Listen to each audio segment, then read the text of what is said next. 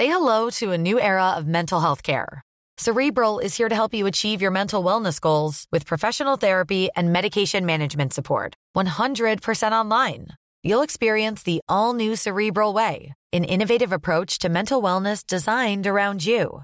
You'll get a personalized treatment plan from a therapist, prescriber, or both in a safe and judgment free space. Your Cerebral therapist or prescriber will outline a customized plan with clear milestones along the way so you can get to feeling your best. With Cerebral, you're not alone in your mental health journey. We're here to empower you to live a fulfilling life. So take that first step towards a brighter future and sign up today at cerebral.com slash podcast and use code ACasts to get 15% off your first month. Offer only valid on monthly plans. Other exclusions may apply. Offer ends July 31st, 2024. See site for details.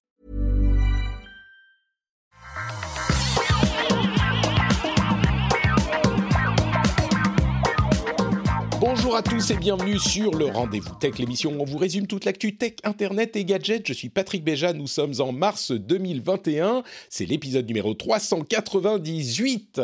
Et aujourd'hui, on a un programme de folie, la conférence Intel qui m'a fait vibrer mon cœur de geek. J'aurais pas pensé, mais oui, Intel is maybe back. On a aussi Amazon qui troll sur Twitter avec des histoires de pipi dans des bouteilles. On n'est même pas en train de, euh, de, de, comment on dit, euh, clic.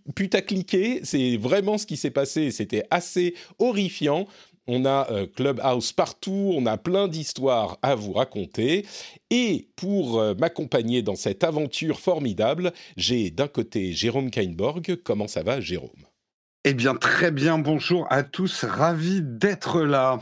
Je vois que tu as l'énergie de mon lancement d'émission où je parle à 200 à l'heure pour réveiller les gens. C'est très très bien. Ça, ça, ça, ça, dépeint un peu sur toi, c'est comme ça qu'on dit. Et ce qui dépeint également sur Corben, c'est l'énergie d'une matinée déjà passée sur Twitch. Comment ça va, Corben? Bah ça va, écoute, ça roule. J'arrive pas à avoir votre flow de speakerine euh, d'internet, mais bon, euh, je vais essayer quand même de, me mettre à niveau, cher Patrick. Magnifique, très bien. Je vois que tu es dans l'esprit. Écoute, tu sais qu'on n'est pas seul. On a non seulement les formidables spectateurs sur Twitch, mais on a aussi les euh, auditeurs qui choisissent de soutenir l'émission sur Patreon, qui sont avec nous dans l'esprit, tel toute la terre qui donne son énergie, son Genki Dama à Sangoku pour affronter les news tech. On a aujourd'hui les patriotes que je vais citer qui nous accompagnent, Patrick Ballory, Mourad, Gabriel Le, Anthony, euh, Mathieu, Bernard Tori et les producteurs, et vous savez quoi, je vais citer tous les producteurs de l'émission aujourd'hui, une fois n'est pas coutume, il y a Raph, Stéphane Yoret, Chulrac, Franck Matignon, Rémi X et Léthargique Panda, que je remercie chaque mois, et je les remercie tous ensemble aujourd'hui, parce que, figurez-vous que cette émission a une sorte d'épée de Damoclès au-dessus de sa tête, puisque aujourd'hui, vous savez quel jour c'est, Jérôme et Corben? Est-ce que vous savez quel jour c'est? Euh, Le 6 avril Bravo, nous avons un gagnant. Oui, et le 6 avril, c'est le jour euh, où est prévu l'accouchement de ma femme. Donc euh, notre deuxième enfant pourrait arriver d'un moment à l'autre. Donc en gros là, si tu quittes l'émission, c'est pas, pas, pour un collier. je sais que mon deuxième enfant t'enthousiasme beaucoup, Jérôme, mais tu tu tu Attends, je vais rebaisser, je vais rebaisser mon gars. euh, et, et, donc là, si tu quittes violemment euh, l'émission, ce n'est pas pour un colis Amazon, donc. Écoute, euh, c'est un colis Amazon qui a mis neuf mois à être livré, donc j'ai pas intérêt à le ah bah, rater, tu vois. Bravo Amazon. Ah bah, bravo. bravo, bravo. Donc je sais pas jusqu'à quand, mais c'est vraiment bizarre, vous savez, parce que euh, on est là. Enfin, vous savez, euh, euh, Jérôme, toi tu sais peut-être pas, mais Corben, tu connais bien on est dans une situation où ça peut arriver à n'importe quel moment et donc je sais pas est-ce que je dois continuer à travailler euh, est-ce que je dois préparer des trucs? Oui il faut parce que le premier était en retard de genre 10 jours donc ça se trouve ça va être un peu en retard. J'espère pas pour ma femme qui commence à être un petit peu fatiguée. Merci à toutes les félicitations du euh, chat Twitch entre autres. Euh, donc je sais pas exactement comment gérer cette situation mais bon ça va bien se passer moi, dans tous les moi, cas. on m'a dit il vaut mieux éviter de commencer un raid sous World of Warcraft dans cette situation. Le problème ça va pas être l'accouchement. Hein. Le problème, ça va être euh, après. Non, mais ça, j'ose même pas y penser quand même. Ça, je... on n'y pense pas, ça n'a rien à voir. quand tu passes de 1 à 2, euh, tu, tu comprends ce que c'est la vraie souffrance. 1, c'était facile. C'est, écoute, vu que le premier était vraiment pas facile, ce que j'espère, c'est que le deuxième sera un peu plus facile et donc je suis terrifié et je vais avoir moins de problèmes que ce que je j'imagine. Mais on verra. Écoutez, en attendant, on va geeker euh, et on va geeker sur Intel. J'ai parlé aux patriotes justement dans un petit édito euh, où je leur expliquais à quel point j'étais excité par cette conférence d'Intel et ils m'ont proposé différents, enfin j'aurais proposé de choisir entre différents titres sur euh, le flux privé de, de Patreon pour l'épisode. Je crois qu'on aura fini avec Intel The Comeback Kid au lieu de quelque chose de très intelligent. Je pense que l'audience ici aurait préféré le calembour, mais euh, c'est vrai que c'est assez inattendu et c'est vraiment un comeback. Enfin, un comeback potentiel parce que Intel, qui a eu des problèmes à répétition dans sa euh, gestion de ses fabrications de processeurs depuis des années et des années maintenant, il n'arrive pas à tenir face à la concurrence, face à la manière dont la concurrence euh, affine la gravure, augmente le nombre de transistors et d'instructions et la, surtout la capacité à ne, à, faire des processeurs qui ont une euh, efficacité thermale plus importante. Et Intel avait comme euh, épée de Damoclès, en l'occurrence, euh, un truc qui était recommandé par la plupart des analystes que je, je lisais, c'était d'abandonner leur fabrication, de faire des designs et d'abandonner la fabrication parce que clairement, au niveau de la fabrication, il n'y arrivait pas, tout simplement. Il n'arrivait pas à descendre en dessous des 14 nanomètres, voire 10 nanomètres. Et euh, le, reste de l'industrie est déjà à 5 nanomètres et il se dirige vers les 3 nanomètres. Et quand on fait une finesse de gravure plus fine dans les processeurs, ce que ça veut dire, c'est qu'on peut mettre plus de transistors dans le processeur, donc faire plus de choses, et qu'on a une enveloppe thermale plus faible, ce qui veut dire qu'on peut euh, consommer moins pour avoir plus de batterie dans les appareils mobiles notamment. Et donc, tout le monde disait, écoutez, vous n'y arrivez pas, ça suffit les conneries, arrêtez de fabriquer vos propres processeurs et passez en fabless, comme tout le reste de l'industrie. Fabless, ça veut dire sans usine de fabrication, et euh, vous serez beaucoup plus efficace, beaucoup plus rentable le président de euh, Intel précédent a quitté la société et un ancien de la boîte est revenu à sa tête, Pat Gelsinger, et a fait cette fameuse conférence dont je vous parle et devant laquelle je m'émeus euh, encore.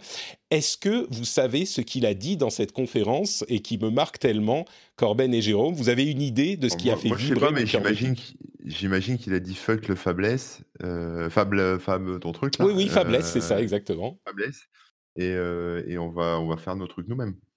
Et c'est exactement ce qu'il a dit. C'est exactement ça. Alors, il a dit plusieurs choses. Que, ouais, il y, y, a une question de fierté quand même. Enfin, euh, je veux dire, euh, ça serait une vraie régression pour Intel de devenir faiblesse, quoi.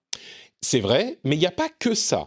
En fait, il a dit plusieurs choses. Il a dit d'une part qu'il allait, il a expliqué les problèmes qu'ils avaient avec la gravure. Ils avaient tablé sur une technologie qui s'est avérée inefficace, et donc là, ils ont décidé d'abandonner cette fausse route et de se diriger vers la technologie qui fonctionne, qui est, euh, ça s'appelle comment déjà?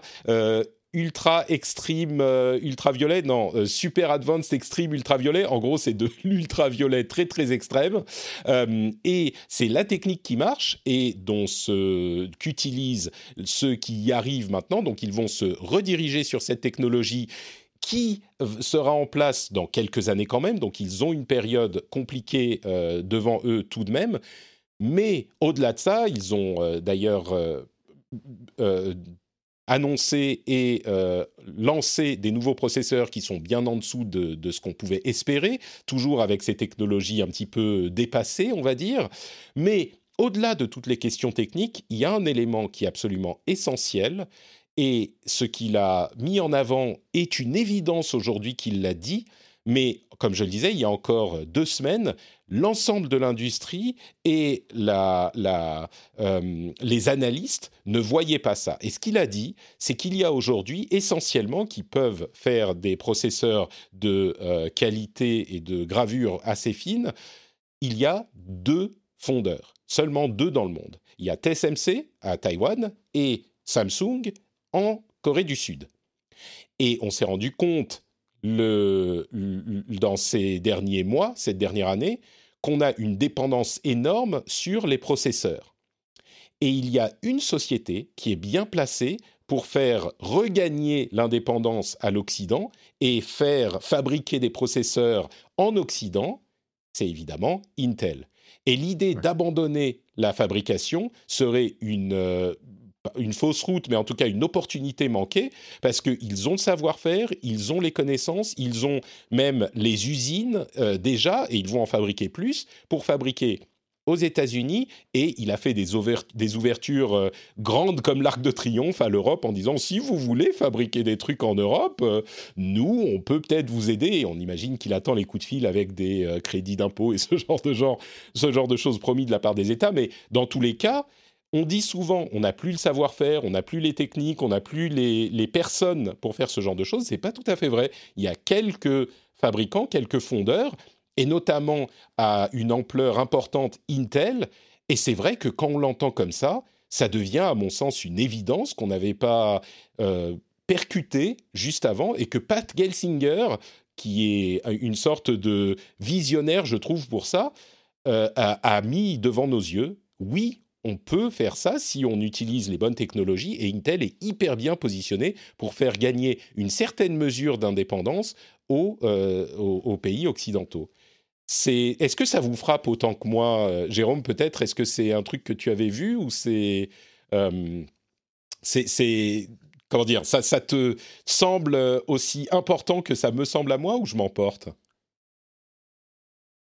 Il est parti, Jérôme. Il est parti, Jérôme? Il a plus envie de parler avec nous. Il s'est muté, c'est pour non, ça désolé, je, pas. je m'étais muté parce qu'il y a une répétition de batterie dans l'atelier d'à côté. Je voulais Ah. pas vous infliger ça. euh, tu aurais eu des roulements de tambour pour chacune de tes phrases, euh, Patrick. Euh, euh, moi, je pense deux choses.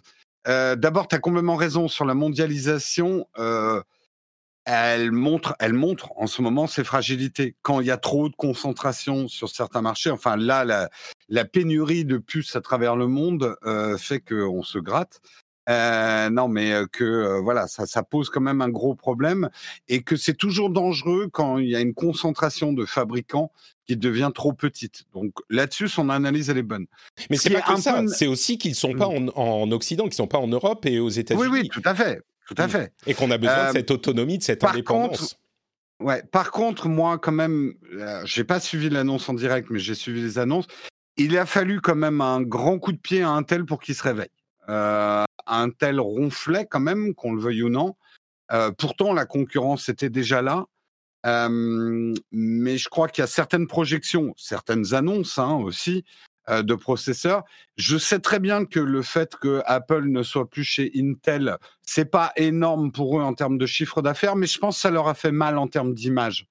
Euh, qu'un constructeur comme Apple dise non, bah Intel ne fait plus des processeurs assez modernes pour nous.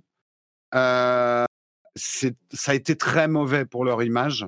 Euh, tout le monde en parle encore et a donné un sacré coup de vieux à Intel. Donc c'est rassurant de les voir se réveiller. Euh, il était temps. C'est ça que j'ai envie de dire.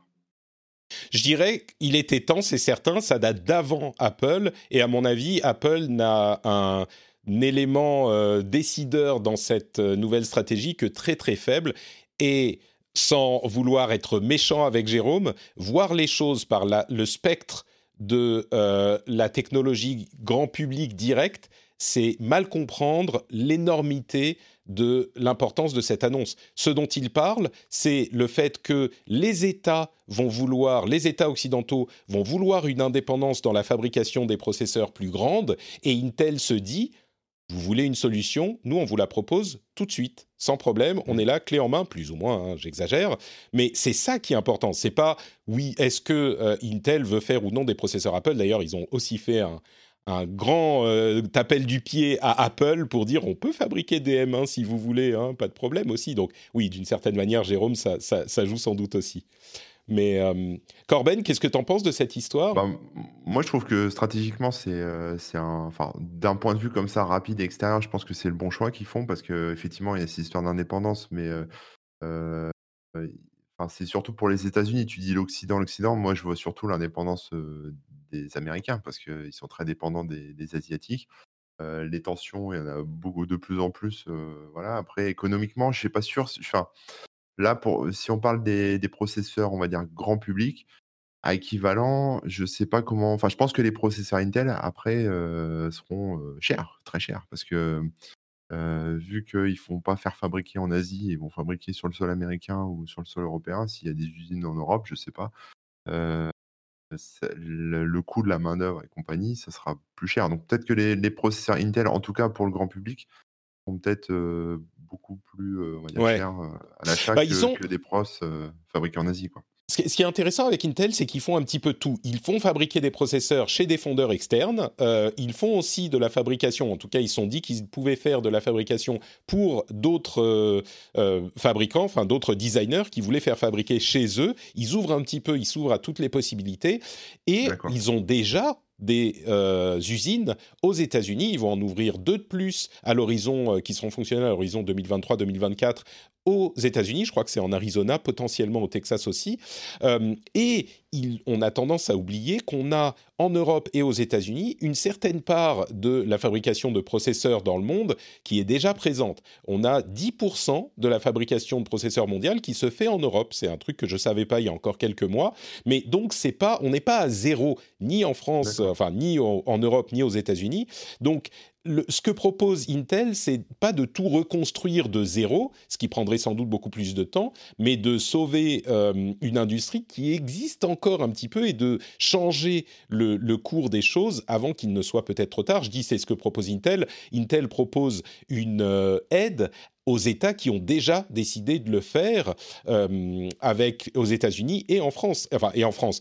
Je parle de l'Europe euh, et de la France dans un grand lot, mais c'est pas que les États-Unis. Il faut pas croire. L'Europe aussi a décidé que euh, après la pandémie, ils se sont rendus compte qu'il fallait une certaine autonomie pour ce qui est des processeurs, alors ça ne veut pas dire que tous les processeurs vont être fabriqués chez nous. L'idée, c'est que si jamais il y a des problèmes d'approvisionnement au niveau mondial une nouvelle fois, eh ben, qu'on puisse avoir au moins un minimum de processeurs fabriqués chez nous, peut-être pas les plus fins, les plus efficaces, les, plus, euh, les moins chers, mais au moins qu'ils existent et qu'ils soient là. Parce qu'on a vu à quel point ça a affecté l'automobile, l'aviation, enfin ça affecte tous euh, euh, ces problèmes d'approvisionnement qu'on connaît depuis quelques mois.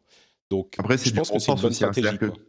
quand tu fabriques un truc, que c'est ton cœur de métier et que ta boîte, elle fait ça, déporter ton savoir-faire et plus en être, maître et machin, enfin, tu vois, c'est plus toi qui fais, c'est un peu dommage, quoi. C'est juste, c'est juste attendre qu'on te bouffe, ton bah, c'est ce que fait tout le monde en ce moment. C'est vraiment la tendance de toute l'industrie parce que c'est tellement spécialisé c'est tellement spécialisé que c'est difficile de maîtriser toute les la chaîne de la production, tu vois?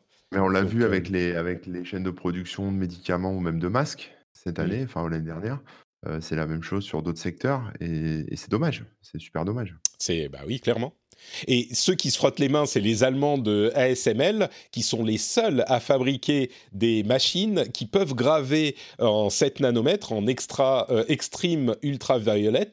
Euh, et c'est des Allemands qui font ces machines-là, qui équipent TSMC, Samsung et tout le monde. C'est marrant, hein on pensait, on penserait pas, mais euh, les machines qui sont utilisées pour graver dans ces finesses sont des machines allemandes.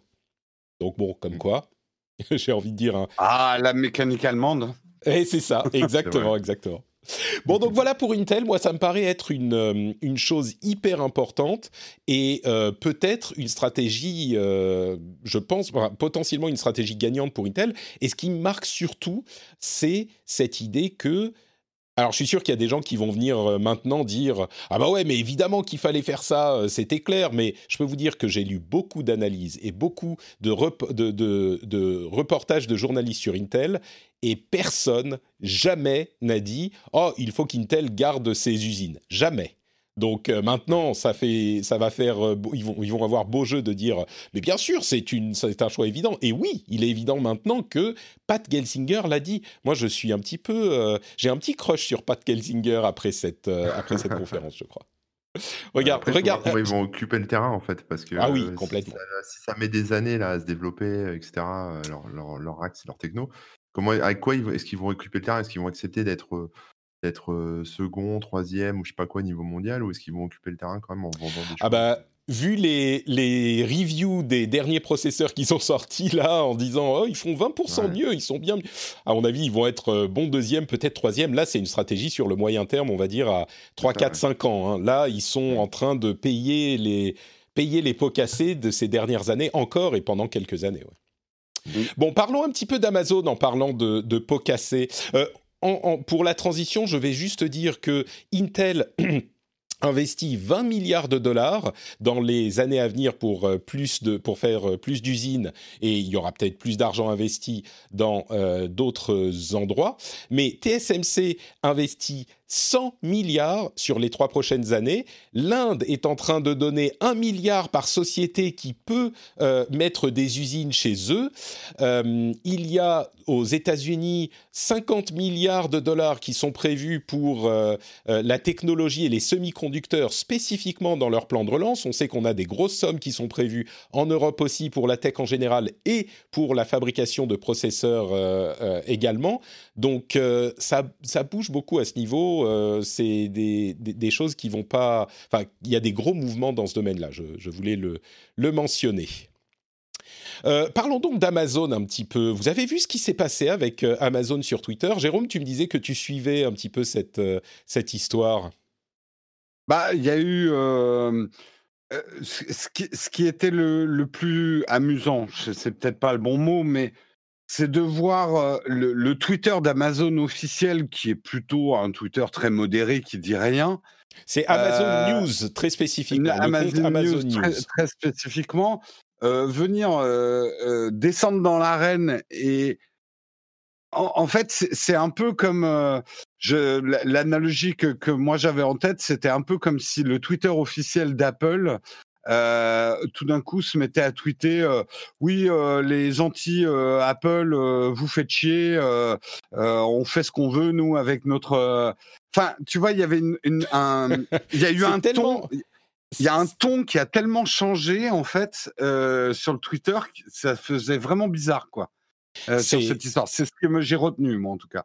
Oui en fait c'est tellement étrange comme comme changement de ton qu'on a presque du mal à, l'expliquer. En fait, ce qui s'est passé, c'est que le compte Amazon News s'est mis à alpaguer des euh, hommes et des femmes politiques américains pour leur reprocher ce qu'ils disaient d'une manière qui était vraiment trollesque. Euh, c'est presque comme si on avait filé les rênes du compte de, euh, du, compte d'Amazon News à une sorte de d'adepte de Donald Trump, quoi. Le plus Claire, ah oui, ou à Corben. C'était, c'était bon, quand même pas jusqu'à Corben. Ils sont pas allés jusque là, faut pas exagérer. Mais le, truc qui a été le plus marquant et celui par lequel euh, ça a commencé, c'était euh, des personnes qui parlaient sur euh, Twitter du fait que l'un des problèmes. Alors Amazon a eu énormément de problèmes avec des questions de syndicats, de traitement de leurs employés et de mauvais traitement de leurs employés. Et certaines personnes sur Twitter étaient en train de parler du euh, fait que certains conducteurs de, camions Amazon n'avaient pas le temps d'aller euh, aux toilettes et étaient donc obligés d'uriner dans des bouteilles en plastique dans leur camion et il laissait les bouteilles en plastique dans le camion et donc euh, ça faisait des enfin parfois il les laissait dans le camion il y avait, pas que les pour être précis il n'y avait pas que les conducteurs aussi hein. il parlait aussi de gens qui faisaient pipi dans les dans les entrepôts euh, dans des bouteilles pour euh, pouvoir garder leur productivité quoi moi, parce qu'ils n'ont pas assez de temps de pause ouais moi, je suis ça loin, mais en fait, j'avais pas compris ce, point-là. En fait, c'est-à-dire que moi, d'abord, quand j'ai vu Amazon, les gens pissent dans des bouteilles, bon, je me suis dit, c'est normal. C'est comme chez Patrick, on fait un live, on n'a pas le temps d'aller pisser, on pisse dans les bouteilles. Ah. Après, j'ai vu que c'était les, les, chauffeurs, donc je me suis dit, effectivement, c'est galère de trouver des chiottes, d'aller pisser quand t'es en ville, etc. Donc là, là, tu vois, sur le coup, je me suis dit, bon, c'est pas très cool, mais en même temps, quelque part, ça s'explique. Tu vois, ça peut, ça peut s'expliquer. Mais quand j'ai vu que c'était après sur les gens qui étaient, qui bossaient à la chaîne, dans les usines, euh, là, c'est clairement inexplicable. Mais en fait, cette question est l'un des éléments de la discussion, mais c'est pas tellement ça qui, au-delà de l'aspect euh, inexcusable ou non de, du problème, euh, le, vrai, ce qui s'est passé, c'est que quelqu'un, donc un, représentant du Congrès américain, a répondu à la personne en disant ah là là, euh, il suffit pas de payer les gens 15 euh, dollars par euh, heure pour devenir progressif quand vous cassez les syndicats et que vous forcez les travailleurs à pisser dans des bouteilles, à uriner dans les bouteilles.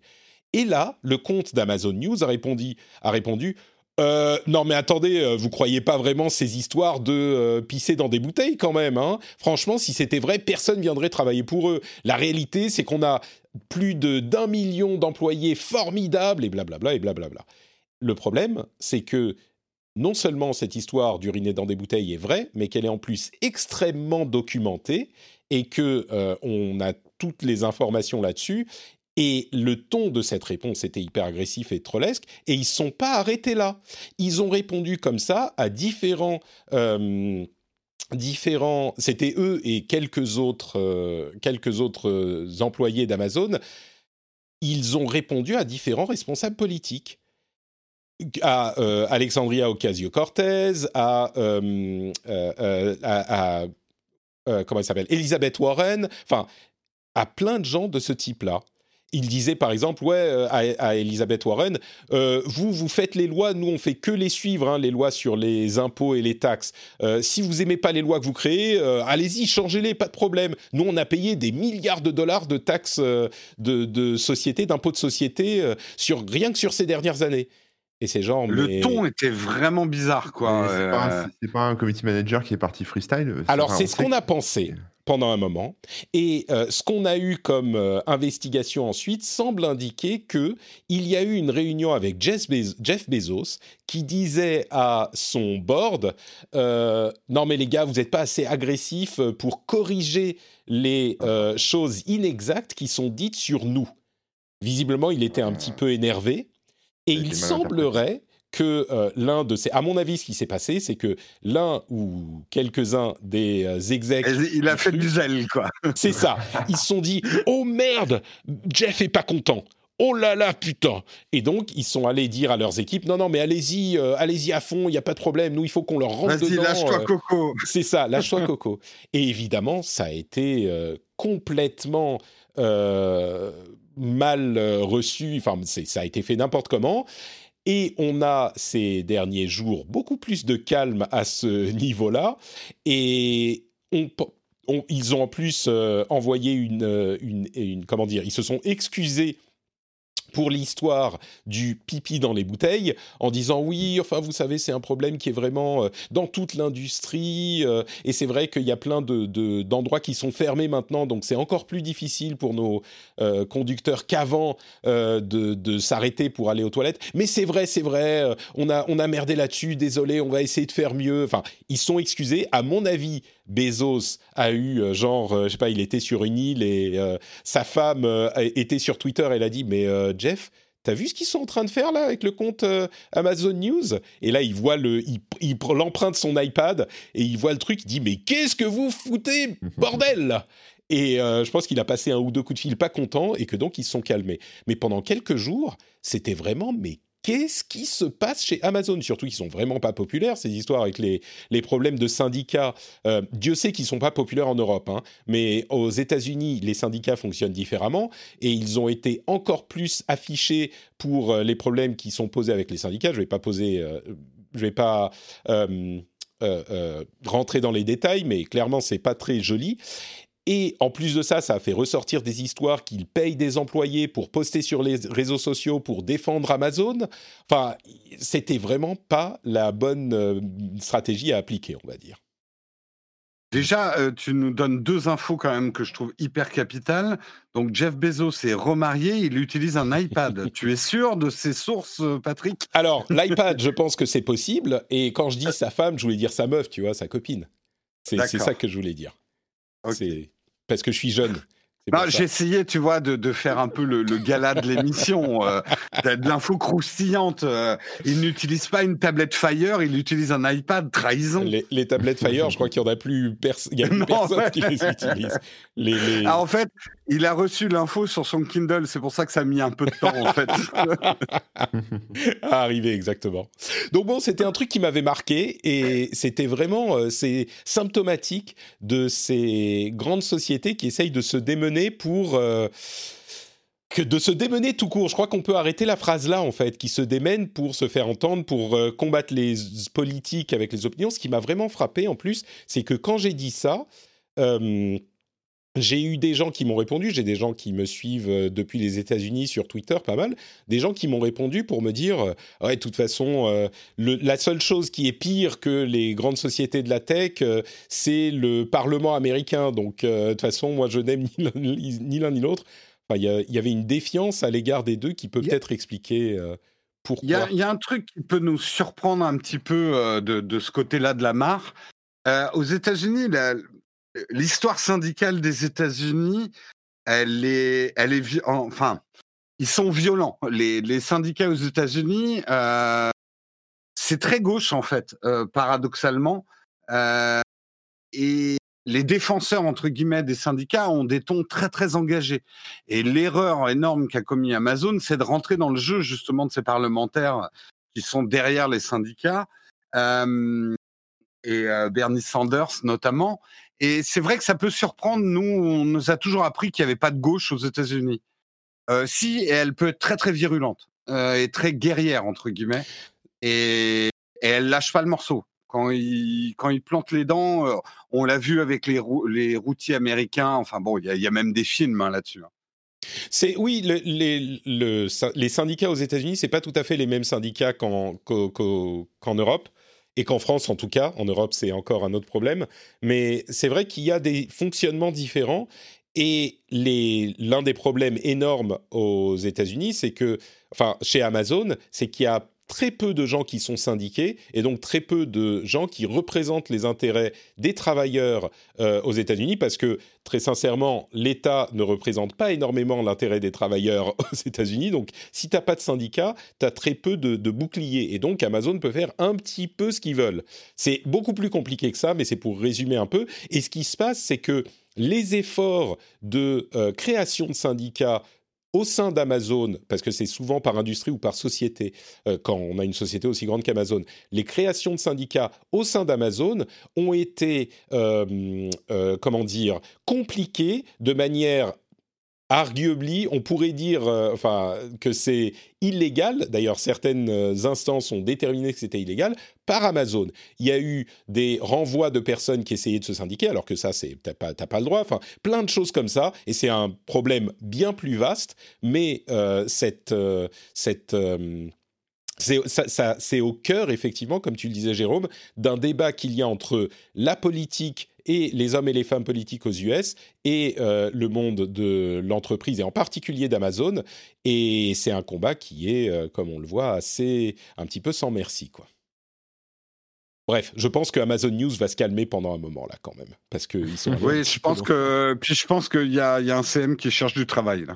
C'est très possible. Ils ont annoncé enfin, des choses par rapport à ça. Est-ce qu'ils vont essayer de régler le problème? Il y a eu un, un, truc un peu positif qui est sorti de tout ça ou pas? Ah ben, tu, ils, disent tout le temps qu'ils vont essayer de régler le problème. Tu sais, euh, je suis que ce soit Amazon ou les autres, et, c'est bon. Si on si on essaye de traiter les choses de manière un petit peu euh, un petit peu sérieuse, il y a des avancées dans tous les domaines parce qu'il y a justement ce, ces poussées et ces combats entre les, les différents euh, représentants. Et il y a par exemple, au début de la pandémie, ils ont augmenté le salaire minimum euh, à 15 dollars par heure, alors qu'ils étaient à 10 ou 12, je crois, euh, quelque chose comme ça. Et du coup, c'était, tu vois, il y a des avancées, ils sont, mais je, ça, devient une question un petit peu politique que je veux pas aborder en deux minutes. Donc, euh, il faudrait peut-être en parler plus. Mais il y a, oui, il y a des avancées, il y a des reculades en même temps, quoi. Il y a un truc que j'ai trouvé intéressant dans la simultanéité des annonces. Je, vais essayer de pas faire hors sujet, mais pratiquement au moment où il y a eu cette histoire de, pipi sur les, chaînes de distribution d'Amazon, entre guillemets, il y a Boston Dynamics qui a présenté euh, son robot spécialement conçu pour mmh. euh, bouger des, des, cartons dans les entrepôts qui ne sont pas prévus pour la robotisation. Donc, ah là, je, voilà, je crois qu'on est, on va être, en, on est en plein. C'est con à dire, mais un travailleur humain, enfin c'est con à dire. Euh, un travailleur humain, bah, il a besoin de pause pipi. Euh, et évidemment, euh, quand Amazon fixe des objectifs de rentabilité, d'accélération, parce que les consommateurs veulent les produits de plus en plus vite, on est en train de pousser effectivement à la robotisation de tous ces métiers-là. Est-ce que c'est une bonne chose, une mauvaise chose? C'est un autre débat et très complexe, euh, beaucoup moins manichéen qu'on pourrait le croire. Mais j'ai trouvé que la simultanéité des deux annonces était drôle.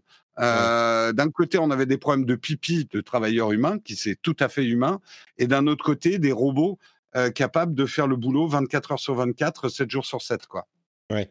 Mmh. C'est effectivement, mais je crois qu'on se dirige là-dedans de toute façon, et, et, on pourrait reparler de la, de la modernité et de la technologie dans son ensemble, dans l'histoire et, l'histoire du travail.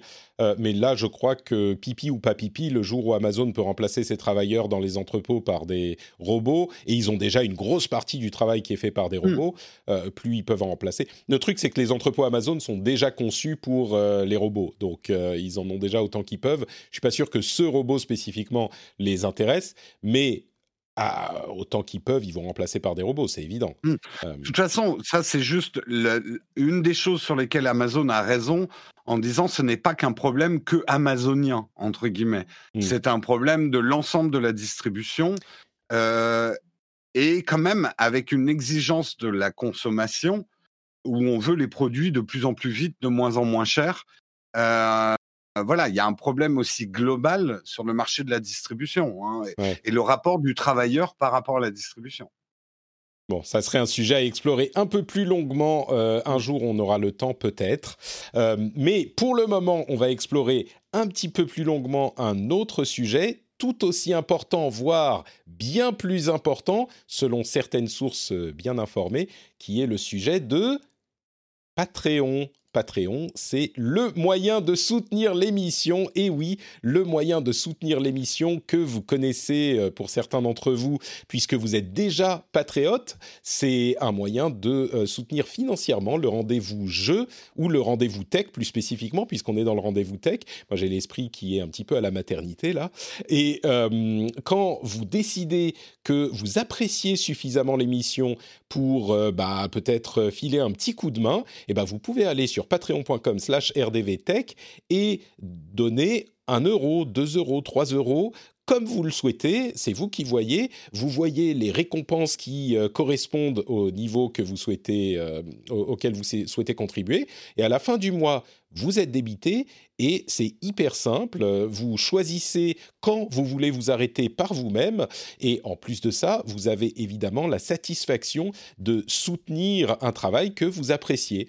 Euh, c'est vrai qu'il fut une époque où on allait euh, acheter des magazines dans un kiosque et que cette époque est un petit peu révolue, mais peut-être qu'à l'époque vous alliez euh, acheter votre magazine avant d'aller dans le dans le métro ou dans le train ou je sais pas dans dans votre lit ou pour lire sous votre douche. Mais non, vous ne pouviez pas lire sous votre douche. Par contre, vous pouvez écouter le rendez-vous tech sous votre douche. Et certains le font, je le sais parce que il et elle me l'ont dit. Et du coup, ça veut dire que le rendez-vous tech a une euh, valeur d'entertainment et d'information qui est absolument euh, incroyable. Et si vous, vous rendez compte que quand l'émission arrive sur votre app de podcast, eh ben vous vous dites euh, cool, je vais passer une bonne euh, semaine, enfin une bonne, euh, un bon trajet ou faire le ménage de manière un petit peu agréable parce que j'ai le rendez-vous tech qui va m'accompagner, eh ben ça veut dire que vous aimez bien cette émission. Est-ce que vous l'aimez bien à la valeur d'un café, à la valeur d'un croissant. C'est à vous de décider. Vous allez sur patreon.com slash rdvjeux. Non, mais décidément, rdvtech, vous pouvez aussi aller sur rdvjeux si vous le souhaitez. Et vous pouvez contribuer au Patreon qui me permet de continuer à fabriquer cette émission et vous deviendrez une partie de cette merveilleuse machine qui fait que le rendez-vous tech est dans vos oreilles chaque semaine. Normally, being a little extra can be a bit much, but when it comes to healthcare, it pays to be extra. And United Healthcare makes it easy with Health Protector Guard fixed indemnity insurance plans. Underwritten by Golden Rule Insurance Company, they supplement your primary plan, helping you manage out of pocket costs without the usual requirements and restrictions like deductibles and enrollment periods. So when it comes to covering your medical bills, you can feel good about being a little extra. Visit uh1.com to find the Health Protector Guard plan for you. Say hello to a new era of mental health care. Cerebral is here to help you achieve your mental wellness goals with professional therapy and medication management support. 100% online. You'll experience the all new Cerebral Way, an innovative approach to mental wellness designed around you. You'll get a personalized treatment plan from a therapist, prescriber, or both in a safe and judgment free space. Your cerebral therapist or prescriber will outline a customized plan with clear milestones along the way so you can get to feeling your best. With Cerebral, you're not alone in your mental health journey. We're here to empower you to live a fulfilling life. So take that first step towards a brighter future and sign up today at cerebral.com slash podcast and use code ACasts to get 15% off your first month. Offer only valid on monthly plans. Other exclusions may apply. Offer ends July 31st, 2024. See site for details. Je vous As-tu le temps de faire- Ah, pardon. je, je vous remercie de soutenir l'émission. Qu'est-ce que tu voulais dire, Jérôme? Je, je- j'allais te demander, est-ce que tu prends le temps de faire pipi entre tes émissions, Patrick? Parce que c'est ça qui est important.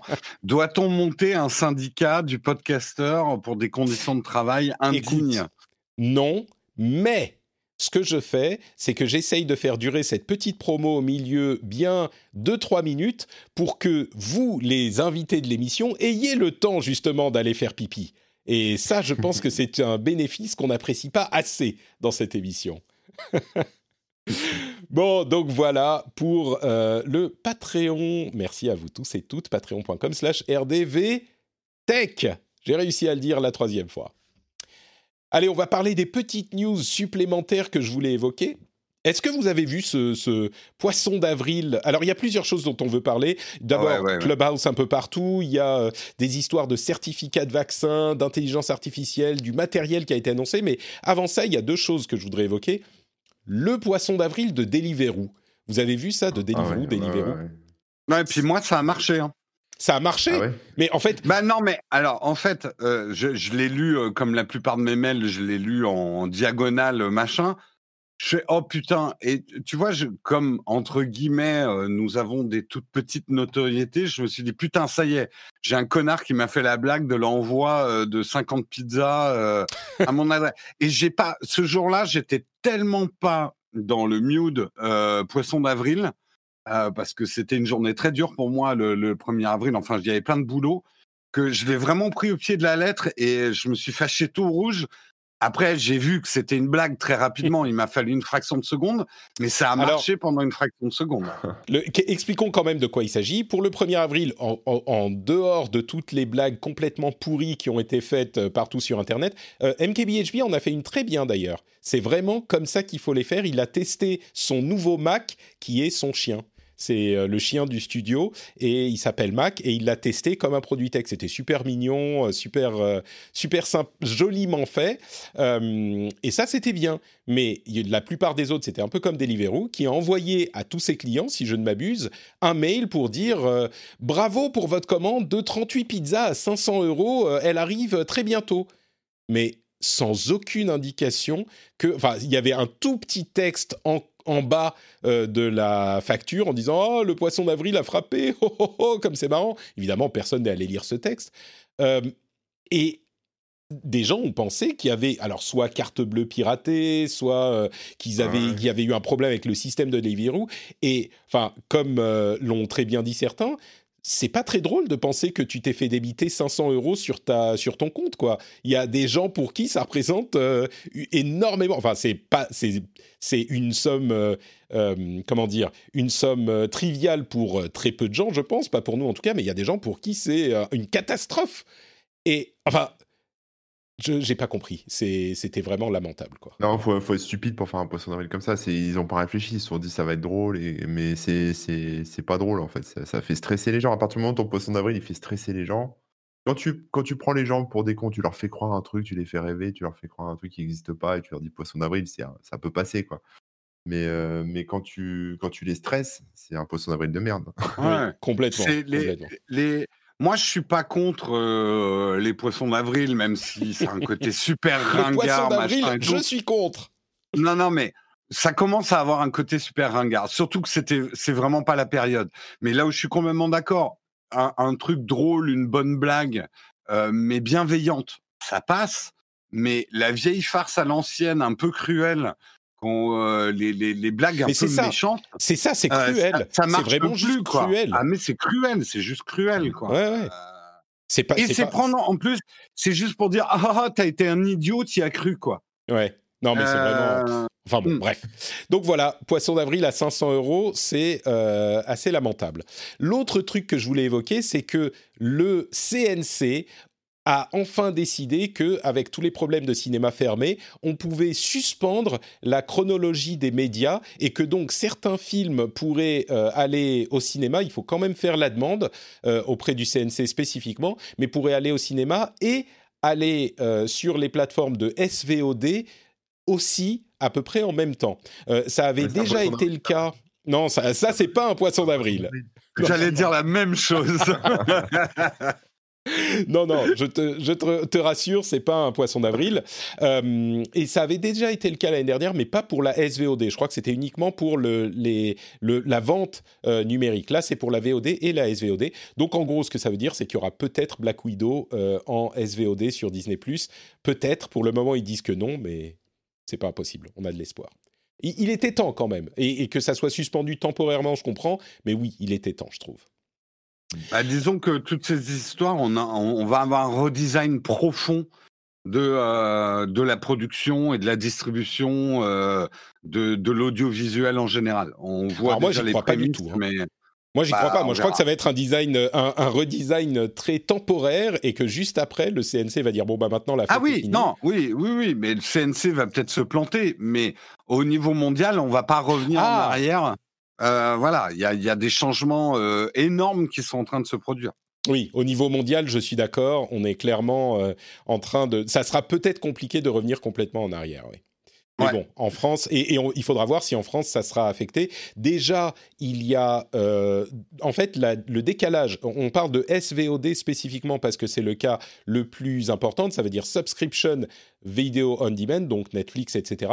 Aux États-Unis, généralement, les films arrivent sur Netflix ou équivalent, ou Disney Plus ou ce que c'est, trois mois après la sortie en salle. Euh, à quelques jours près en même temps que la sortie en, Blu-ray.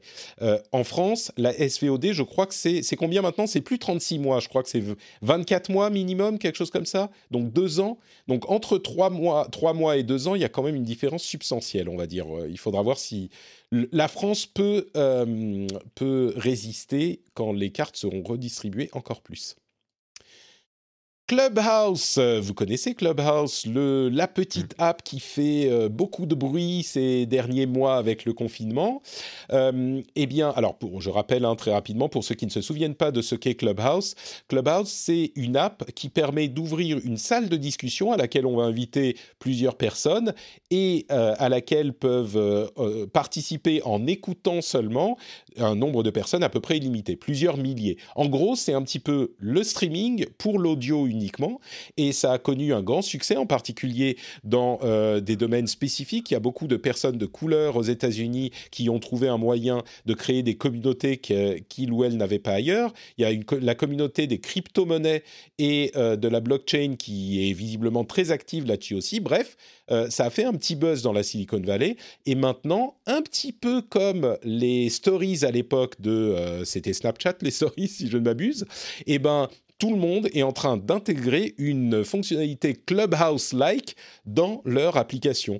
Euh, Slack a annoncé qu'ils allaient intégrer cette euh, fonctionnalité, euh, en plus des DM, ils ont des, direct messages dans, Slack aussi. LinkedIn va lancer, enfin ils sont en train de travailler sur un rival à Clubhouse. Discord a déjà lancé un, un Clubhouse-like, etc., etc. Et Clubhouse est en train de travailler à des moyens de monétisation. Enfin, des moyens pour euh, payer les gens qui ouvrent des, des clubhouse, enfin des, des, salles de discussion, euh, ce qui est sans doute un bon moyen de les inciter à rester sur Clubhouse et à l'utiliser de plus en plus. Donc, vu que euh, Spotify avait racheté aussi un concurrent de Clubhouse. Ouais, effectivement. Donc, ils vont aussi, enfin, je veux dire, il y a d'autres acteurs de l'audio qui, qui, cherchent à concurrencer aussi Clubhouse. Donc, ça va être intéressant c'est complètement. Alors, je pense que. Enfin, on ne sait toujours pas si Clubhouse est une mode ou une euh, vraie euh, nouvelle fonctionnalité du monde, mais ce qui est clair, c'est que là, c'est en train de se ah. diffuser un peu partout. Quoi. Je pense que là, on a un problème assez classique dans le monde de la tech. Est-ce qu'ils sont une fonctionnalité ou vraiment, tu vois, ils ont eu le mérite de, de packager une fonctionnalité correctement euh, mais c'est un peu comme les stories. On peut dire que les stories ont été volées, mais en même temps, si d'autres plateformes ont aussi bien intégré les stories, ça prouve juste que c'était juste une fonctionnalité, pas un mmh. produit en soi, en fait. Euh, et c'est ce qui risque de se passer avec Clubhouse. Clubhouse, ils ont même pas leur propre technologie. Euh, c'est pas eux qui ont inventé la technologie de streaming euh, de, de, l'audio. Ils ont juste packagé pour moi une fonctionnalité. Ouais, complètement. Euh, donc le, le, risque de te faire piquer dans ces cas-là est, encore plus grand. Hein. Ouais, et ils n'ont pas encore de euh, réseau social qui fait qu'ils sont difficilement remplaçables. La fonctionnalité intégrée à d'autres réseaux sociaux peut prendre ou ne pas prendre, mais en tout cas, elle est déjà, elle est déjà là, donc ça fait en sorte que les, les gens n'ont pas besoin d'aller ailleurs. Le fait de pouvoir payer, ça peut peut-être euh, faire en sorte que les gens sont motivés à rester sur Clubhouse pour se faire payer pour ça, potentiellement. Mais euh, bon, on verra. Ah, qu'il a joué comme Snapchat, quoi. Euh, bah oui, exactement, oui. Ça peut, ça peut être euh, euh, un autre exemple de ce qui s'est passé avec Snapchat. Ceci dit, Snapchat est... encore là. Hein. Oui, pardon, Jérôme. Oui, oui, bien sûr. Non, non, pas de souci. c'est vrai que le nerf de la guerre devient aussi, on va dire, la rémunération des créateurs de contenu. L'époque bah, où tu, pouvais avoir l'illusion que tu allais monter un réseau puissant avec des créateurs qui allaient faire le boulot à ta place, en gros créer du contenu gratuitement euh, pour faire vivre ta plateforme, c'est fini. Euh, les créateurs de contenu, maintenant, ils veulent être payés pour leur boulot ou en tout cas qu'il y a un business model viable pour eux. Donc l'avenir de Clubhouse, pour moi, il est uniquement à ça. S'ils arrivent à trouver un moyen pour que euh, les créateurs de contenu restent, ça marchera. Sinon, ils vont partir ailleurs, hein, les créateurs de contenu. Euh, vous avez entendu parler de patreon.com slash euh, rdvtech euh, pour soutenir les créateurs de contenu que vous appréciez, comme Patrick Béja?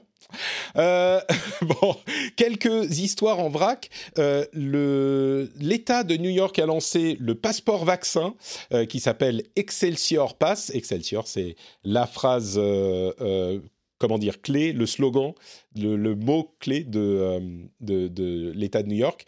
Euh, il y a le Japon est également en train de travailler là-dessus, l'Europe également. Moi, je suis un petit peu en train de, de comment dire, de revenir sur ma mon estimation sur ce truc. J'étais un petit peu impacté par l'idée que il faut pas euh, imposer aux gens le passeport, comment dire, imposer aux gens le vaccin, et je continue à penser que je comprends pourquoi on l'impose pas, mais en même temps, je me dis, si on a euh, un moyen simple de savoir si une personne est vaccinée ou pas, et que c'est un problème de santé publique euh, important, peut-être que ça serait pas forcément une mauvaise idée de de faire un, passeport vaccin. Bon, en même temps, un passeport comme on le fait en Europe, qui inclut aussi la, le, fait qu'on ait été testé négatif très récemment, ça peut peut-être euh, pallier à la, à, la chose aussi, mais bon. Bref, je sais pas. Euh, je, continue et puis je vous donne la parole juste après. Robinhood est en train, vous vous souvenez de Robinhood qui permet de très facilement investir dans des actions euh, comme le font les grands pontes de Wall Street. Et ben maintenant, ils sont en train d'ajouter une fonctionnalité à leur app pour euh, acheter des actions au moment de la, comment on dit, le, les IPO, les passages à la bourse, l'entrée à la bourse d'une société, pour permettre à n'importe qui d'acheter des actions d'une société qui se lance dans la bourse, comme tout le monde, euh, Ouais, enfin, je- comme les gens de la Je bourse. peux permettre une petite explication. C'est juste que euh, quand il y a une IPO, euh, jusqu'ici, on va dire les initiés, les banques avaient un prix préférentiel au lancement de l'IPO. Euh, ce qui était assez scandaleux parce que, euh, le- on va dire, le grand public avait tendance à, à acheter euh, un peu au, au prix des pigeons, quoi. Et que euh, les, les acteurs traditionnels de la bourse avaient un tarif vraiment préférentiel au lancement IPO. Et c'est ça, en fait, que Robinhood veut faire, c'est donner accès au grand public, euh, ce qu'on appelle les piggies, euh, accès euh, à... les retail investors, en fait. Jérôme, retail investors. Voilà, retail investors, oui, si tu veux. Euh, et comme on le dit dans, dans la chat room, du coup, on pourra participer à l'IPO de Deliveroo. C'est parfait. Ou de Clubhouse quand elle arrivera. Euh, les. Deliveroo, ça a eu lieu, hein, et d'ailleurs, ils sont... C'est vrai, ils ça sont un pas petit peu bien passé. ramassés, ouais. c'est vrai, c'est vrai. Euh, et le dernier euh, sujet, c'est l'intelligence artificielle et l'armée. Euh, eh bien, aujourd'hui, ils sont en train de tester virtuellement des combats d'avions de chasse euh, menés par intelligence artificielle. Alors, c'est entièrement virtuel. Euh, c'est des trucs qui sont complètement dans l'ordinateur, donc il n'y a pas de, de, de, vraies machines qui contrôlent un vrai avion, mais ça, ça devrait être l'étape suivante avec des avions spécifiques qui vont concevoir pour. Euh, je ne sais pas très bien comment prendre cette information. C'était des combats un petit peu complexes, je crois, avec euh, un contre deux, ou peut-être même deux contre deux. Et, hum, et donc, il y avait évidemment des choses hyper complexes à gérer, la position des avions, la capacité des, euh, euh, des, des destructrices des missiles, etc. Je ne sais pas si c'est genre, bah c'est bien parce que comme ça, on va plus envoyer les gens euh, dans les avions pour se faire tuer, ou genre si on va jusqu'à ah mais la guerre c'est pas bien et une vision peut-être un petit peu, je vais pas dire naïve, mais un peu euh, pleine d'espoir que la guerre c'est vraiment pas bien et qu'il faudrait qu'il n'y ait plus la guerre nulle part Ou alors euh, est-ce que du coup ça veut dire que ceux qui auront accès à ce genre de technologie vont pouvoir euh, envoyer des drones qui seront plus efficaces, mais les autres seront quand même pas, enfin seront quand même dans des positions plus difficiles? Je ne sais pas très bien quoi en penser, donc je vous livre simplement le fait que, bah voilà, on a des débuts d'intelligence artificielle qui contrôlent des avions de chasse. Et vous en faites ce que vous voulez. Ok. Il y a que- Ah, pardon.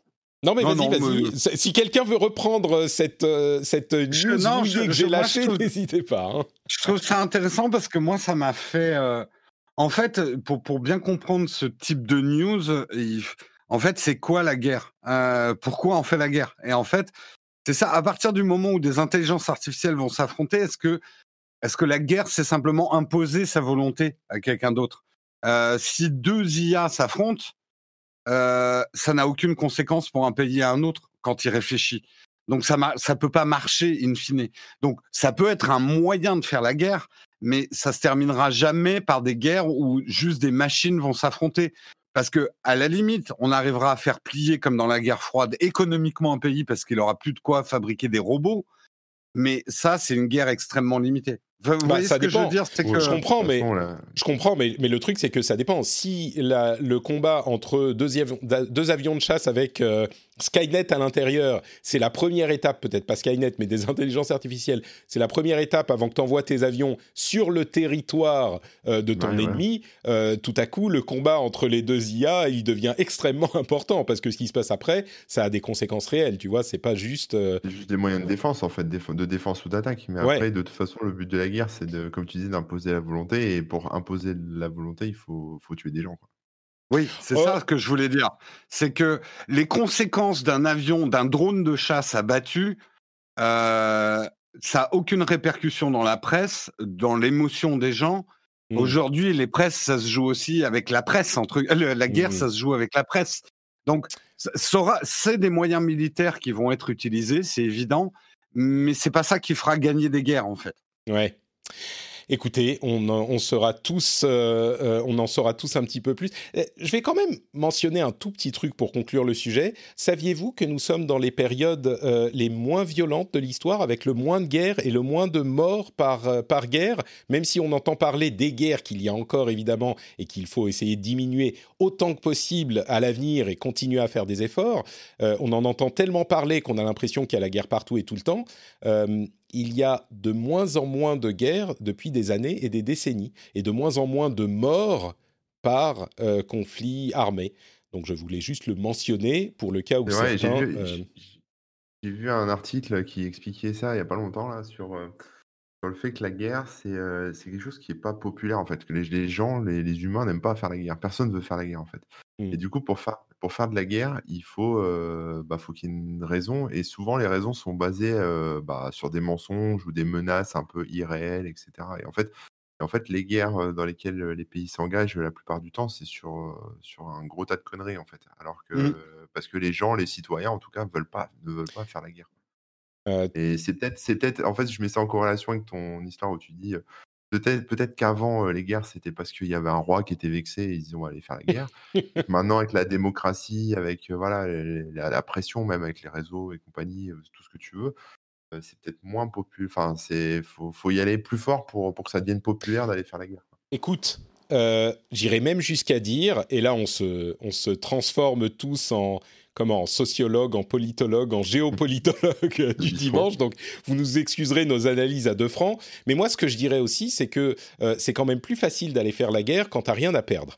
Et euh, ces dernières euh, décennies, la, euh, euh, le niveau de vie dans le monde a énormément augmenté euh, pour tout un tas de raisons, mais dans tous les pays du monde et dans tous les domaines du monde, le niveau de vie a énormément augmenté. Alors, euh, pas tous comme dans les chanceux pays occidentaux que nous sommes, où euh, on a des niveaux de vie euh, assez presque indécents pour certains, dans lesquels je m'inclus, hein, je pense.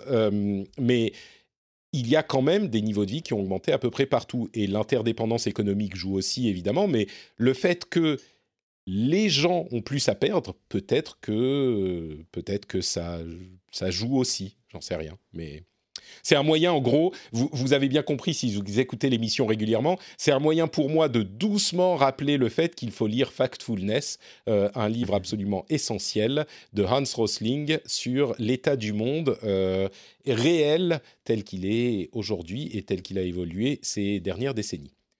Ouais. Et là où je te rejoins, puisqu'on est dans de la philo de comptoir, hein, euh, c'est c'est que c'est vrai que il faut se méfier du c'était mieux avant. Parce que c'est une pensée, c'est une, réponse, c'est une réponse simple à des problèmes complexes et qui est rarement vraie, en fait, quand tu regardes vraiment les faits. non mais Ouais. j'irais même plus loin. C'était mieux avant, c'est juste jamais vrai. Bon, ok, Mm. peut-être pas jamais, mais 99% du temps et dans 99% du- des domaines, c'est carrément pas vrai du tout pour Mm. personne. Tout à fait. Donc euh, c'était mieux avant, il faut vraiment arrêter. Ça ne veut pas dire que ça peut pas être mieux demain ou qu'il n'y a pas des problèmes aujourd'hui. Et ça c'est un autre piège intellectuel dans lequel on peut tomber. C'est pas du tout le cas. Ça évidemment qu'il y a des problèmes aujourd'hui et qu'il faut euh, et des problèmes très très sérieux qu'il faut résoudre. Mais c'était mieux avant vraiment. J'aimerais bien savoir quand c'était mieux. Il faut qu'on me le dise spécifiquement quand on me dit ça parce que Ouais. euh, Méfiez-vous de des gens, ouais, méfiez-vous des gens qui vous vendent les hier qui chantent. Euh, très très joliment dit, Jérôme. J'aime beaucoup. Mais il, fa- il faudrait trouver une, une- un terme un petit peu plus poétique que hier. Parce que ouais, mais vois, justement, comme ça beau, mais- écorche l'horaire, ouais, mais comme ça écorche l'oreille, tu te dis ah, il y a quelque chose. Alors, euh, matériel. Alors, plusieurs news matérielles intéressantes. D'une part, il semblerait que Google soit effectivement en train de travailler sur ses propres processeurs, nom de code Whitechapel, pour faire des téléphones Pixel. Il y en aurait deux, fabriqués en partenariat avec Samsung. Donc, ils arriveraient bientôt. Euh, il y a également Casio qui lance des, ses premières euh, montres euh, sous Wear OS, des G-Shock sous Wear OS qui vont évidemment parler à nos amis euh, qui étaient adolescents pendant les années 80. les G-Shock, ça nous rappellera quelque chose. Et puis Xiaomi qui investit 10 milliards de dollars dans les 10 prochaines années pour fabriquer des véhicules électriques. Ils faisaient déjà évidemment des téléphones et des, des trottinettes, ce genre de choses. Maintenant, ils vont faire des voitures euh, électriques. Et puis à côté de ça, il y a eu des annonces de téléphones pliants, le Mi Mix Fold de Xiaomi, et euh, de, ils ont une montre également, si je ne m'abuse, enfin un, bracelet connecté. OnePlus a annoncé une montre et son OnePlus 9 et OnePlus 9 euh, Pro. bref, il y a, y a, plein de téléphones dans, du côté d'Android. Et comment dire bon, Ça fait donc un certain nombre d'informations. De, Est-ce que vous avez des trucs euh, dans tout ça qui vous, qui vous inspirent, que ce soit le processeur Google ou le, la, G, la GeForce, la G-Shock euh, sous Wear OS ou les voitures Xiaomi? Bon, les voitures Xiaomi, moi, ça m'amuse. Je trouve ça assez cool parce que moi, j'ai l'aspirateur robot Xiaomi, donc euh, du coup, j'imagine un truc qui marche pareil, tu vois. Et, Et je me dis que le truc se gère bien, donc pourquoi pas hein, la voiture euh, Xiaomi, ça peut être sympa. C'est marrant, ça, à mon avis, ça pointe surtout du doigt l'immensité de ces conglomérats euh, chinois qui d'ailleurs, entre parenthèses, je les ai pas mis dans les notes de l'émission, sont euh, de plus en plus préoccupés par l'œil du parti qui est, qui est rivé sur eux et il y a eu un certain nombre d'événements de, qui font qu'on peut se dire que ça risque de ralentir les choses. Ils ont essayé de construire des euh, euh, usines de fabrication de puces. Il y en a encore une qui s'est plantée, euh, qui n'a pas réussi à décoller ces, ces dernières semaines. il y a plusieurs sociétés qui, devaient faire... Qui, pardon? Il y a le mec d'Alibaba qui avait disparu aussi. Oui, bah lui, lui, il va bien, mais, c'est c'est il y a, bon bref on pourrait parler de Ponima mais en plus de Jack Ma il y a eu un, problème avec quelqu'un d'autre avec Ponima qui est pas, lié mais bref. Mais euh, il y a aussi des sociétés qui devaient faire leur entrée en bourse ces derniers euh, si je retrouve la news bon peu importe mais ces dernières euh, semaines qui ont annulé leur entrée en bourse justement parce qu'ils sont un petit peu un petit peu inquiets par ce qui se passe avec le le la, la le gouvernement chinois qui est de plus en plus, euh, qui, on va dire, qui regarde de plus en plus, euh, de plus en plus près ces sociétés de la tech. Bref, c'est c'est intéressant à, à, noter. Voilà, on a Vas-y, vas-y, Jérôme. Ouais, non, mais il y a une chose intéressante parce que on voit souvent. Euh, on, est, on pense à la Chine et l'industrie tech chinoise comme ils sont tous ensemble, ils se serrent les coudes et il y a le gouvernement derrière, vision caricaturale. Mais ce qu'on sous-estime, c'est effectivement ces grands conglomérats chinois qui sont maintenant devenus des entreprises mondiales, qui ont des employés à travers le monde et pas que des employés entre guillemets chinois, sont certainement aussi en train de, de, créer un changement culturel et un rapport à l'État en Chine qui fait très peur au parti. C'est-à-dire que le parti craint maintenant ces grandes entreprises chinoises parce que ça leur fait perdre leur hégémonie de pensée en Chine. Donc, on a peut-être les prémices d'un, de, de, de, quelque chose. Moi, je, je je pense qu'il va y avoir des grands, grands bouleversements en Chine. Il y, a des choses qui se mettent en place, mais on verra. Des choses qui se mettent en place en Chine, on verra effectivement. Oui. Tout à fait. combien d'argent vous dépensez sur votre, dans vos apps mobiles Dites-moi? Je vais peut-être poser la question à, Jérôme, qui je suis sûr dépense beaucoup d'argent. Plus grand chose, non mais plus grand chose depuis que je fais plus upload. Euh, je regardais parce que, alors, je dépense moins, mais quand je dépense, c'est des plus grosses sommes et c'est des abonnements à l'année. C'est-à-dire, de plus en plus, je paye des services qui ont des apps, mais ça fait bien longtemps que j'ai pas acheté une app, euh, tu vois, euh, où euh, je paye le prix et j'ai accès à tous les services, quoi. Mmh. Je crois que la dernière, c'était il y a deux mois et ça m'a coûté 10 euros. Ah, quand même, quand même. Ouais, tu, mais sais sinon, je me suis abonné à pas mal de services, ouais. Ah ah D'accord, intéressant. Donc, et tu sais combien d'argent tu dépenses sur ton téléphone chaque année au final ou pas? Sur les services, euh, avec les services inclus? Mmh.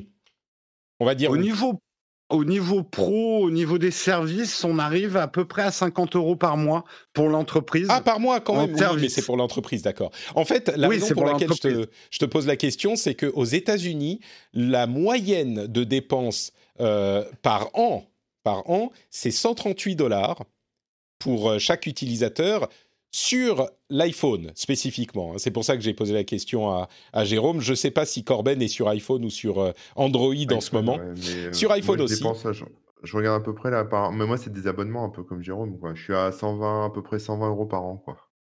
D'accord, mais c'est marrant parce que moi, à part les services, euh, en fait, je- je- j'essaye de m'abonner quand je peux par le web, donc ça passe pas par Apple, mais Ouais. je dois avoir. euh, En fait, non, attends, je me demande, ça doit être 35, peut-être une cinquantaine d'euros. Je pensais, que- je pensais que j'étais plus bas, mais rien que l'app de yoga, ça doit être, je l'ai chopé à une trentaine d'euros par an. Donc euh, rien que ça, ça, ça coûte un, un- une petite morceau. Mais en fait, je, je dis ça parce que je dépense jamais d'argent sur euh, mon iPhone. Et j'ai été très surpris que ça soit aussi élevé en moyenne. Euh, et c'est peut-être les États-Unis, c'est particulier, mais ils comptent aussi les services d'abonnement. Mais un truc comme, euh, je sais pas, Disney Plus par exemple, je m'abonne pas sur mon iPhone, je m'abonne sur mon sur mon ordinateur. Et je sais pas, donc ça me paraît étrange de dépenser autant, mais vous avez l'air de me dire que c'est pas si Ah, moi je préfère en m'abonner via l'iPhone, tu vois. C'est pas plus chiant à se désabonner? Ou Bon. peut-être que tu as tout en Ouais, place? Non, mais tu, tu vas dans les tu vas dans les paramètres de, de l'App Store et tu te désabonnes. Enfin, je veux dire, c'est pas c'est pas compliqué quoi. Mais, D'accord. euh, mais c'est plus pratique parce que tout est déjà, enfin, t'as déjà ton, ton numéro de CB enregistré, t'as, enfin, t'as rien à faire en fait. Tu, puis ça se Ouais. renouvelle tout Hmm. seul. Et, enfin, moi, je, moi, je préfère à la limite, tu vois. Après, euh, D'accord. Ouais, non, mais c'est peut- peut-être que tu m'as convaincu qu'il faut, euh, qu'il faut s'abonner. puis- euh. Euh, moi, ce que j'aime bien, en tout cas chez Apple, c'est effectivement quand tu t'abonnes en direct à un service, tu sais pas trop ce qu'ils vont faire de tes données. J'ai relativement Hmm. confiance dans la gestion de- des données par Apple, relativement. hein. Mais euh, et effectivement, comme dit Corben, c'est beaucoup plus simple de se désabonner.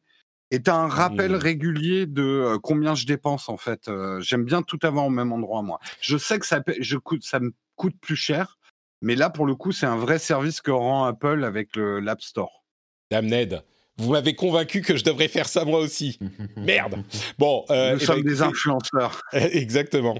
Vous pourrez du coup vous abonner à Apple Arcade qui a euh, un petit peu changé son fusil d'épaule en ajoutant des jeux qui ne sont pas exclusifs à l'Apple Arcade et en ajoutant des exclusifs également. Moi, je comprends pas pourquoi Apple ne fait pas un, un Apple Arcade direct tous les trimestres ou régulièrement pour annoncer les nouveaux jeux parce que je peux vous dire que dans le monde du jeu vidéo, euh, du gaming traditionnel, on pourrait être intéressé par le service, mais on découvre souvent qu'il y avait des jeux qui étaient sur Apple Arcade quand ils arrivent sur console ou sur PC ou ce genre de choses. Ils communiquent très très mal sur Apple Arcade, Oui. je trouve. Euh, et autre euh, information du côté d'Apple, euh, ils ne vont plus imposer une langue, enfin imposer par défaut, déterminer par défaut une langue à Siri, ou plutôt un genre à Siri. Euh, on n'aura plus euh, Siri euh, euh, femme sur la langue anglaise américaine ou Siri français qui sera par défaut un homme. Ils vont vous laisser choisir au début, ce qui est plutôt pas mal, je trouve, parce que ça combat un petit peu plus les billets.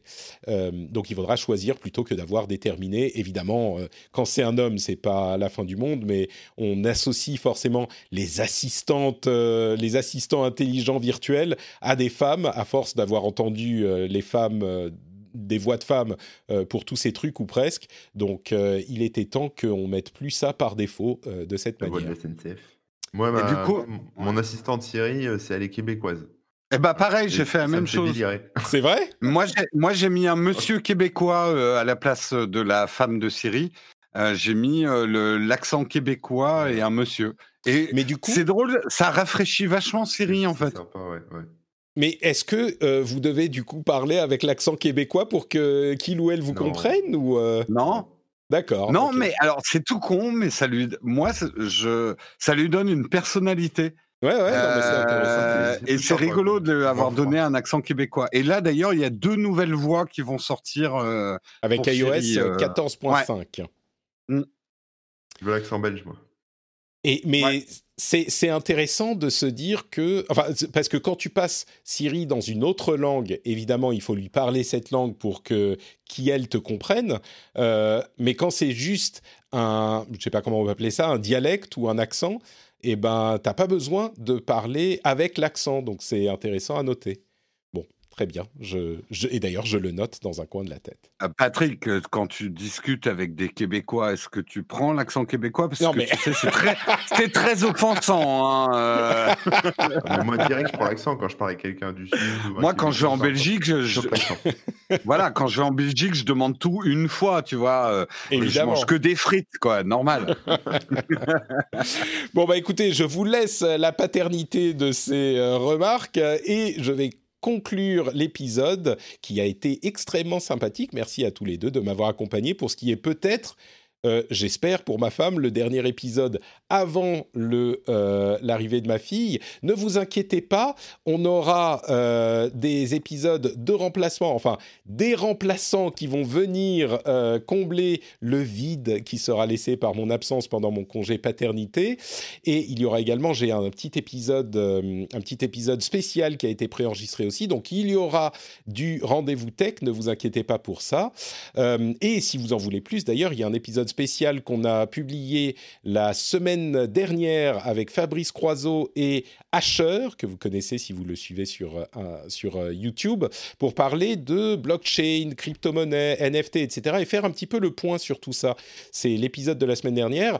Allez y jeter un coup d'oreille, je pense que ça peut vous intéresser, même si le sujet spécifiquement ne vous intrigue pas. On fait un point et on explique où on en est, je pense que c'est assez, euh, assez intéressant. Donc, c'est la fin de l'épisode. Jérôme et Corben, pouvez-vous nous dire où on peut vous retrouver sur Internet? Jérôme, je te donne la primeur puisque tu es notre aîné. Il y a moyen de Ah, dire que tout tu es à vieux un peu. Ouais, ouais, j'ai compris, mais c'est bien dit, ça va, ça passe. Euh, et déjà, merci de ton invitation, Patrick. Vous pouvez me retrouver sur la chaîne YouTube Nowtech, sur le Twitch Nowtech QG. Et d'ailleurs, on lance une nouvelle émission, Patrick. Il faut que tu l'écoutes. Euh, nous avons lancé le Twitch achat. Euh, c'est le télé ça fait achat quelques, ça fait quelques jours quand même. Voilà. Euh, et c'est le mercredi à 12h30 et euh, j'ai l'honneur d'être euh, Pierre Belmar au canard. Et euh, Guillaume fait Marise et nous faisons un téléachat sur Twitch. C'est assez drôle. Formidable. Très très bien. C'est c'est un petit peu la formule magique parce que c'est rigolo, tu parles de Product Dem et j'imagine que là, l'affiliation Amazon, euh, ça s'envole bah, en flèche. T'as tout compris. T'as tout Ben compris. Il oui. y a que le pognon qui nous intéresse, c'est clair. Non, mais c'est, moi je trouve que c'est le win-win-win parce que c'est exactement le. le- oh, je suis sûr que les les gens qui regardent se marrent comme des fous à vous voir faire le, le téléachat. Oui. Vous vous vous Bah, marrez. disons que euh, on joue le jeu à fond parce que c'est vrai que quelque part faire euh, du, du YouTube sur des produits, c'est une forme de téléachat. Là, on la revendique et, et on la on la joue pleinement parce que le téléachat, c'est euh, c'est rigolo aussi quoi. Bien Voilà. sûr, ouais. C'est, Mm. écoute, je, je puis, regarderai ça Twitch, en faisant. Twitch achat, c'est trop mignon. Le Twitch achat. Très bien. Corben, où es-tu sur Internet? Eh bien, moi, sur corben.info, hein, le, le site, et puis euh, sur Twitch aussi, donc le lundi, le, le mardi et le jeudi de 9h à midi, et puis Webosaur, euh, pour ceux qui ne connaissent pas encore, Webosaur avec euh, Remook euh, de Dans ton chat, où on parle un peu de, de nostalgie, de trucs d'avant, et on, on fait, on, on met ça en parallèle avec euh, les, nou- les nouvelles choses. Et ça, c'est le jeudi à partir de midi et demi. Voilà. Mais est-ce que, est-ce que tu dis que c'était mieux avant? C'est ça qu'on veut savoir euh, suite Non, à non, cet moi, je épisode. suis pas un défenseur du c'était mieux avant. Moi, je suis Très bien. toi, le c'était mieux avant, c'est de la merde pour moi. Donc, Très euh, bien. non, non, on- on- par contre, il y a beaucoup de nostalgie, tu vois? C'est, c'est, Mm. c'est- on se souvient avec nostalgie que Telsoft, ah, c'était quand même, c'était sympa, etc. On a, on a des bons souvenirs, tu vois, mais on rejette pas les, les nouvelles choses. Très bien. Écoute, c'est parfait. J'aime beaucoup cet esprit. C'est Webosaur. Parfait. Merci Corben, merci Jérôme. Pour ma part, c'est Note Patrick sur Twitter, Facebook et Instagram. Vous pouvez nous retrouver également euh, en podcast si vous nous écoutez sur Twitch ou sur Twitch si vous nous écoutez en podcast. Vous avez les liens vers tout ça sur notepatrick.com. Et évidemment, vous pouvez aussi euh, soutenir l'émission sur patreon.com slash rdvtech si vous voulez payer les couches de mon deuxième enfant qui arrive très bientôt. Si vous voulez m'aider à. C'est beaucoup moins sexy quand même. c'est, on, on, disait pendant le rendez-vous jeu la semaine dernière, il faudrait changer les niveaux de soutien, genre euh, niveau couche, niveau biberon, niveau. Peut-être que je vais faire ça. Euh, pendant les non oui oui je confirme les couches vides hein. m'envoyez pas des couches pleines c'est bon en NFT hein, tu le sais hein. oui bien sûr. Mais ah, alors ça mais vous vous m'envoyez des couches vides. Après on verra ce qu'on fera avec les couches pleines. On en on en rediscutera. Ah, euh, et on appellera ça des couches au chocolat ou des couches chocolatines euh, comme vous voulez. Écoute on fera un vote sur Patreon pour ça. Euh, patreon.com slash rdvtech et ça va être tout pour cet épisode. Si vous êtes justement patriote vous avez le l'after show qui arrive juste après. Donc euh, ne quittez pas, on va parler avec la communauté de euh, petits trucs Et si vous êtes sur Twitch, on pourra passer ce petit moment ensemble également. Pour tous les autres, je vous fais de gros bisous. Je vous donne rendez-vous, bah, je sais pas quand, euh, peut-être la semaine prochaine. Et avec ma, ma femme sera bien bien mécontente si je suis là la semaine prochaine. Et puis sinon, bah, je risque d'être absent pendant quelques semaines en fonction de la manière dont ça se passe. Mais dans tous les cas, vous savez que je reviendrai toujours plus fort, toujours plus, je, je, dirais presque beau, mais je dirais toujours plus tech. Voilà, on va dire ça comme toujours ça. Toujours plus fatigué surtout. Toujours plus fatigué, exactement. Je vous fais des grosses bises et à très très vite.